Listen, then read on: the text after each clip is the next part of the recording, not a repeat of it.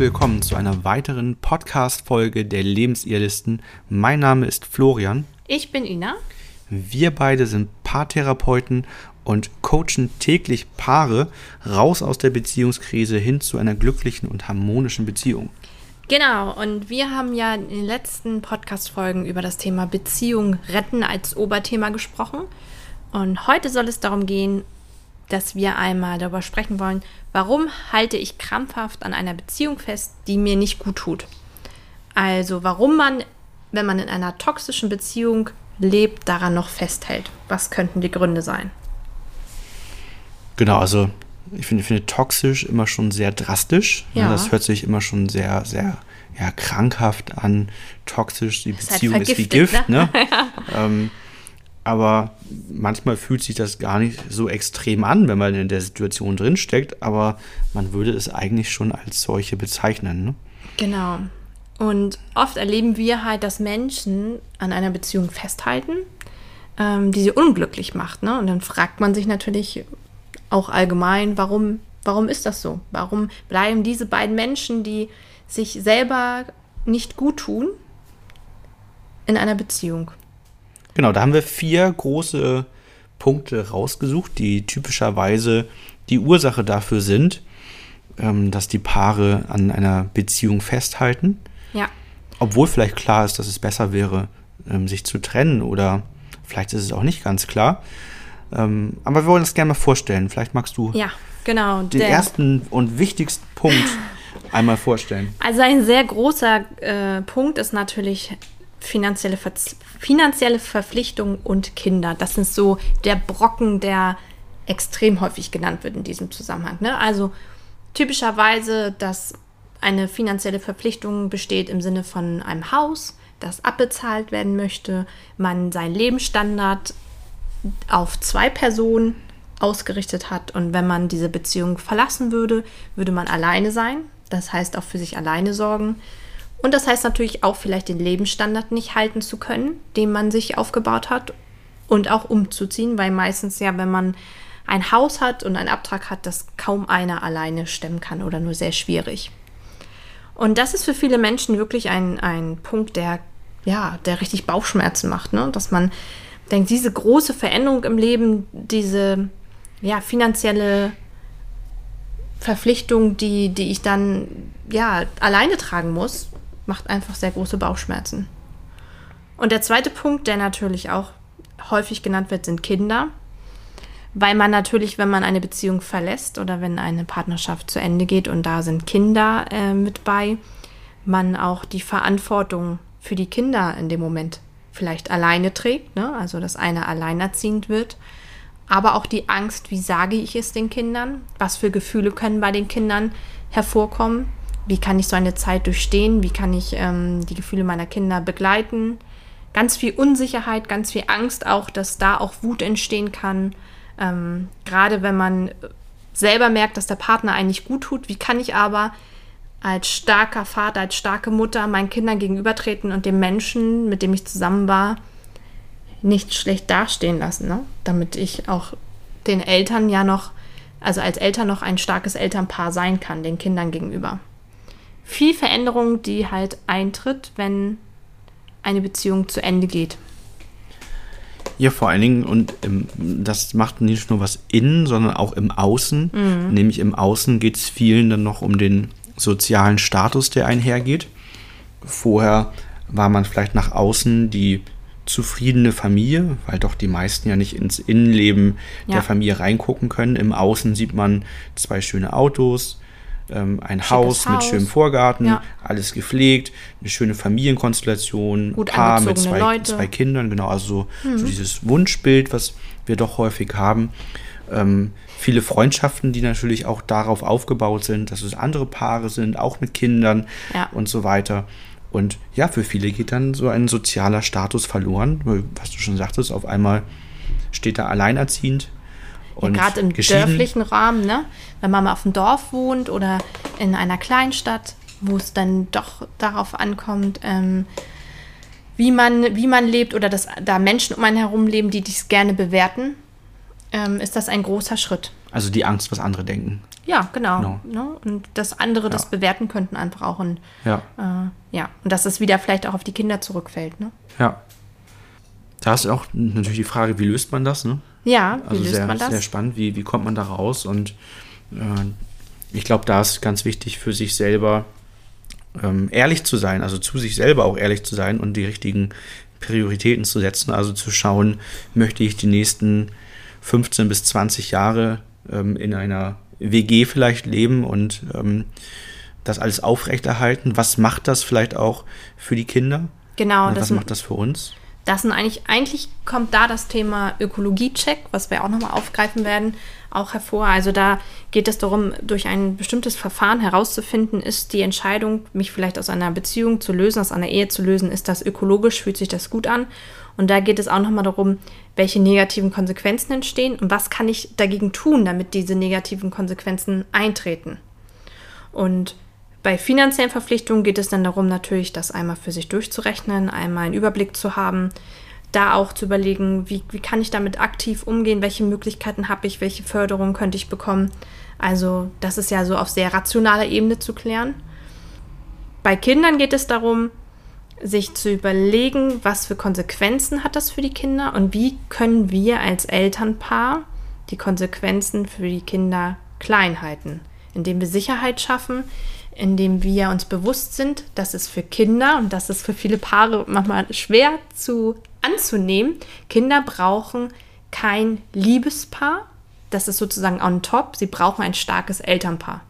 Also für Kinder ist es wichtig, dass beide Verantwortung in der Erziehung gerne übernehmen möchten, dass sie Spaß daran haben, sich mit den Kindern zu beschäftigen, dass da eine gewisse Grundstimmung zwischen den Eltern herrscht, die anerkennend und wertschätzend ist. Aber dieses Liebespaar, das brauchen Kinder nicht. Es ist schön, wenn es da ist. Ich glaube, man stellt sich häufig eine Frage nicht oder viele Paare stellen sich eine Frage nicht. Ähm, vielleicht auch aus Angst vor der Antwort oder weil man es nicht sehen möchte. Was passiert denn mit den Kindern, wenn man sich eben nicht trennt? Mhm. Also was lernen die Kinder für eine Beziehung kennen? Man muss ganz klar sagen, Kinder lernen, wie man Beziehungen führt, wie man mit Konflikten umgeht, wie man sich mit Gefühlen auseinandersetzt, wie man Erwartungen ausspricht. All diese ganzen Dinge lernen Kinder von den Eltern. Die Frage ist, was lernen die Kinder? Wie lernen die Kinder, wie Beziehungen funktionieren, wenn Eltern ein, ein ja, WG-Konstrukt vielleicht leben, ähm, aus Angst vor finanziellen Verpflichtungen, aus Angst vor sozialem Status, aus Angst, die Kinder zu enttäuschen. Und Kinder spüren das. Kinder merken ja auch, ähm, oft berichten ja auch Kinder und sagen, es hätte mir eigentlich gut getan, wenn meine Eltern sich getrennt hätten eher, ne? Weil die ersten Bindungspartner, die Eltern, zeigen ja den Kindern auch, wie man eine Beziehung führt. Und das ist dann im späteren Verlauf, wenn Kinder nie gelernt haben oder nie gesehen haben, wie eine liebevolle Beziehung laufen kann, wie sollen sie später im Leben zu anderen Menschen eine liebevolle Bindung aufbauen. Ne? Das ist sehr schwierig. Ja, das finde ich sehr spannend. Also das äh, berichten auch sehr viele. Da überlegt man und denkt man eure eigene Kindheit zurück. Ähm, wie viele Situationen gibt es, ähm, wo ihr etwas über die Eltern erfahren habt oder Streitigkeiten der Eltern erlebt habt oder auch andere Dinge, was eure Eltern gar nicht wissen. Mhm. Also wo eure Eltern gar nicht wissen, dass ihr als kleines Mädchen, kleiner Junge hinter der Tür standet und genau gehört habt, was da passiert, was das bei euch ausgelöst habt, Unsicherheit, Ängste und also es, es, funktioniert meistens nicht, diese Themen von den Kindern fernzuhalten, auch wenn man sich das noch so gut vornimmt und das noch so gut plant. Also erster, erster großer Punkt. Ja ähm, eigentlich drei Punkte in einen ja. gepackt, aber erster großer Punkt, ähm, finanzielle Verpflichtungen, Kinder und der soziale Status, der verloren geht, wenn man sich trennt. Genau. Ähm, ja, der zweite Punkt. Der zweite Grund sozusagen, ne, warum man an der Beziehung festhält, ist, dass man denkt, ähm, die Se oder dass man so eine Sehnsucht nach der Zeit hat, wo ja noch alles gut war. Man denkt ja, man kennt den Menschen ja auch noch anders, ne? Und auch wenn Freunde und Familie sagen so, oh, trenn dich lieber, das tut dir nicht gut, dann hat man mal das Gefühl, sich auch in so eine Rechtfertigungsrolle zu kommen, zu sagen, ja, aber ich weiß, derjenige war ja früher mal anders und man sehnt sich an die Zeit zurück vor den Konflikten, wo es vielleicht noch harmonisch war, wo man noch ein besseres, ein stimmiges Gefühl hatte in der Partnerschaft und man möchte unbedingt an diese, an diese Zeit anknüpfen. Aber ähm, es ist natürlich schwierig. Äh, diese Zeit wird nicht einfach so wiederkommen. Nee, Hoffnung alleine, dass die Krise ja. bald vorbeigeht, reicht nicht. Äh, die, die Krise ist durch irgendwas verursacht worden. Ja. Und man braucht halt dann auch, auch ja, einen, einen klaren Prozess, einen, einen klaren Ablauf. Wie kann man äh, an die Themen rangehen, die zu den aktuellen Gefühlen geführt haben und wie kann man das lösen? Also Hoffnung alleine reicht da nicht. Ja. Ähm, genau. Ja, dritter Punkt. Ja. Ähm, also dritte, der dritte Punkt ist auch ein ganz wichtiger. Ähm, das sind nämlich Ängste. Mhm. Ängste davor, den Partner zu verlieren, einsam zu sein, ähm, häufig auch als Verlustangst betitelt, ähm, was, was auch häufig die Ursache von einem ja, eher, eher schwach ausgeprägten Selbstvertrauen ist. Ähm, aber auch andere Ereignisse im Leben vorher dazu geführt haben können, dass man halt ähm, eine Verlustangst hat, beziehungsweise Angst davor hat, einsam zu sein. Da erinnere ich mich sofort an unseren ersten Podcast äh, zurück. Da wollten wir von einem Paar berichten, was wir dann äh, mangels Zeit nicht gemacht haben. Und ähm, dieses Paar passt in dieses Beispiel eigentlich wunderbar hinein, denn da ging es darum, dass ähm, sie sich fremd verliebt hat und sich auch entschieden hat, sich zu trennen. Also das äh, Paar kam zu uns und die, die Trennung war entschieden. Es ging also um ein Trennungscoaching und es ging darum, dass er ähm, die Trennung wahrhaben kann, dass er, dass er die Trennung annimmt.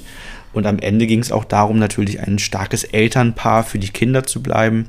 Nee, ein Kind. Ein für kind. das Kind zu bleiben. Ein ja. Kind war es. Ähm, das war ganz wichtig. Und er hatte halt eine sehr starke Verlustangst und ähm, hm. hatte auch, auch sehr große Angst davor, einsam zu sein, allein zu sein. Selber auch Scheidungskind gewesen, ne? Da die Prägung auch sehr stark. Genau. Und da ist auch so eine, wir haben das im Coaching damals genannt, so eine Symbiose zwischen den beiden. Die haben sich beide als beste Freunde bezeichnet, obwohl sie nun ja im Trennungsprozess waren. Also sie haben eine enge Verbundenheit noch gespürt, haben aber auch beide gesagt, äh, irgendwie ist es ja nicht die Liebesbeziehung, die die verbindet. Und ähm, da nochmal die Überlegung, was, wer ist dafür verantwortlich, dass ich glücklich bin? Ne? Und viele Paare können sich nicht trennen, weil sie denn das Gefühl haben, äh, sie, ist, sie sind ohne dem anderen nicht mehr komplett. Also da, da der Gegenpart fehlt, einfach derjenige, der ja eigentlich für mein Glück zuständig war. Oder auch ich selber kann den anderen nicht verlassen, weil meine Aufgabe ist es ja, den anderen glücklich zu machen. Und das ist immer das Gefährliche, was dann entstehen kann. Abhängigkeiten in einer Beziehung aufgrund des Gefühls, dass man den anderen selber zu seinem Leben braucht oder auch den anderen glücklich zu machen. Ne? Die Sprüche, die man ja auch überall gerne liest. Ne? Äh, ich kann ohne dich nicht leben oder ähm, du, du, ähm, du machst mein Leben komplett. Ne? Also so eine, eine, eine Abhängigkeit, die da schnell mitschwingt. Ne? Es gibt noch so ganz viele andere Sprüche, die fallen mir jetzt gerade nicht ein. Ähm, das Entscheidende bei, bei diesem Paar war einfach, und das ist, das ist eigentlich der, der Punkt, um den es geht, dass ihm auch schon vom Kopf her, vom Denken mhm. her klar war, dass, dass eine Trennung ein guter Weg sein wird, dass die beiden auch wunderbar miteinander klarkommen werden, weil sie letztendlich keinen, keinen konkreten Streit oder mega Konflikt hatten, ähm, aber einfach das Basisgefühl, nämlich die Ängste, die da aus dem Basisgefühl hochgekommen sind, ihm diesen Weg versperrt haben. Also er hätte alles dafür getan, dass diese Beziehung genau. hält, auch wenn eigentlich sein Denken schon sagt, die Trennung ist eigentlich ein guter Weg. Und da war es halt im Einzelcoaching wichtig, die, die Verlustangst aus der Kindheit zu lösen, die Angst davor, einsam zu sein, zu mhm. lösen und das, das Selbstvertrauen aufzubauen, sodass er sich zutraut, ähm, alleine leben zu können, dass er sich zutraut, auch irgendwann wieder eine neue Partnerin zu finden und ja, da einfach diese Zuversicht und das Urvertrauen gewinnt. Denn das ist das, was von Eltern gebraucht wird, dass wir in unserer Kindheit Urvertrauen und Sicherheit aufbauen. Daraus resultiert Selbstvertrauen und Selbstbewusstsein. Und das haben wir für ihn wiederhergestellt. Dieses Urvertrauen, ähm, alles wird gut werden. Auch wenn ich allein bin, kriege ich mein Leben in den Griff. Genau, das, das war, haben wir das, das, das wollten wir eigentlich im zweiten Podcast mit einbringen. Jetzt haben wir es im vierten gemacht, auch, auch super. Ja. Dann passte perfekt zu diesem Beispiel. Also die Beziehung muss nicht immer extrem toxisch sein, warum sich Menschen aus einer Beziehung nicht lösen können. Das war es ist ja bei der bei dem Beispiel jetzt auch nicht, dass die sich extrem äh, gegenüber auch schlecht schlechte Gefühle zugefügt haben, ne? sondern es gibt einfach Gründe, warum Menschen einfach aus, aufgrund ihrer innerlichen Prägung sich nicht lösen können. Ja, den letzten Punkt haben wir noch. Ähm, und, und da ist dann die, die eigene Kindheit ähm, ein auslösender Faktor dafür, dass man sich nicht trennen mag. Ähm, denn wenn man in der eigenen Kindheit ähm, vielleicht nicht ausreichend viel Liebe und Anerkennung erhalten hat, was nicht unbedingt bedeutet, dass man eine schlechte Kindheit, eine schlechte Kindheit hatte. Mhm. Aber wir brauchen halt ähm, sehr viel Liebe und Anerkennung. Und wenn das für uns in unserem Empfinden nicht gereicht hat, dann kann das sein, dass wir aus der Kindheit mit einem gewissen Mangelgefühl von Liebe und Anerkennung rausgehen und dass ein Partner das dann für uns erfüllen soll. Und der Partner, der hat dann eine ganz, ganz große Aufgabe, denn der ist einerseits für die Liebe und Anerkennung aus dieser partnerschaftlichen Rolle zuständig, aber soll auch gleichzeitig noch ähm, das aus dem, ja, diesen Mangel, der durch die Eltern entstanden ist, was alles in guter Absicht war. Die Eltern haben alles gegeben, was sie konnten, haben in bester Absicht und in all ihren Ressourcen gehandelt, aber trotzdem hat es nicht ganz gereicht und das soll der Partner nun auffüllen. Und das ist eine Aufgabe, die ähm, nicht erfüllt werden kann ja, die einfach so groß und, und auch an den falschen Adressaten geraten ist. Ne? Ja. Und das macht es dann halt super schwer, sich, sich zu trennen. Also aus Sicht der Person, die noch diesen Mangel hat ähm, von den Eltern. Denn man würde sich dann ja nicht nur in Anführungsstrichen von einem Partner trennen, sondern auch Anteile, Liebe und Anerkennung, die einem bei den Eltern fehlte, auch gleich mit abgeben. Das heißt, man, man trennt sich dann von so viel mehr Liebe und Anerkennung, mhm. ähm, als es einfach nur von einem Partner käme. Ja, und das kann dazu führen, dass man, dass man halt in einer Beziehung bleibt, ähm, in, in, die einem eigentlich nicht gut tut, aber ähm, dieser, dieser Verlust fühlt sich dann so stark und so groß an, dass, dass man es einfach nicht machen kann. Ähm, auch das wäre ein Fall dafür, wie in dem Beispiel davor, zu schauen, dass man dass, äh, dass man davor war es Urvertrauen und Sicherheit, ähm, die wiederhergestellt werden musste, um halt diese Verlustangst und das ähm, etwas zu schwache Selbstvertrauen aufzubauen. In diesem Beispiel geht es um Liebe und Anerkennung. Hier geht es darum, Liebe und Anerkennung zu den Eltern im inneren Bild wiederherzustellen. Ähm, und, und in diesem Prozess dafür zu sorgen, dass der Partner ähm, dafür nicht mehr zuständig ist, sodass dann gelöst von dieser ähm, ja, von dieser Abhängigkeit, die entstanden ist, das ist ja wie eine Abhängigkeit, in der man sich dann befindet, gelöst von dieser Abhängigkeit ähm, anders betrachtet werden kann, ob man sich trennen möchte oder nicht. Ja, also eine Trennung ist natürlich immer ein, ein großer Berg, der einen bevorsteht. Ne? Viele Entscheidungen, die getroffen werden müssen, viele Handlungsweisen, die gut reflektiert und bedacht sein müssen. Und manchmal hilft es da einfach, sich Hilfe von einer neutralen dritten Person zu holen. Das kann ein Weg sein. Oder halt auch im ersten Schritt einmal die Gedanken aufzuschreiben, einmal die Sorgen aufzuschreiben, um auch für sich vielleicht mal zu reflektieren, was sind wirklich die Gründe, die mich von einer Trennung abhalten, einmal raufzuschauen, was, was kann ich aktiv tun, mir sozusagen denn zu überlegen, was kann ich tun, damit die negativen Konsequenzen für mich nicht so groß sind, wo kann ich mir Hilfe holen, was kann ich vielleicht noch ähm, umstellen, was auch immer, damit der Berg nicht immer größer wird, sondern überschaubar. Genau, also zusammengefasst nochmal finanzielle Verpflichtungen, Kinder und auch sozialer Status. Dann das zweite war die Sehnsucht nach der Zeit, wo es mal gut war, mhm. verbunden mit der Hoffnung, die Krise könnte auch irgendwie wieder vorbeigehen von alleine. Ähm, Ängste, einsam zu sein, Verlustangst, Partner zu verlieren, ähm, den Partner zu verlieren. Person. Genau. Und äh, letzter Punkt war ähm, Ausgleich durch den Partner von Liebe und Anerkennung, die bei den Eltern fehlte und dadurch ist man in eine Abhängigkeit geraten.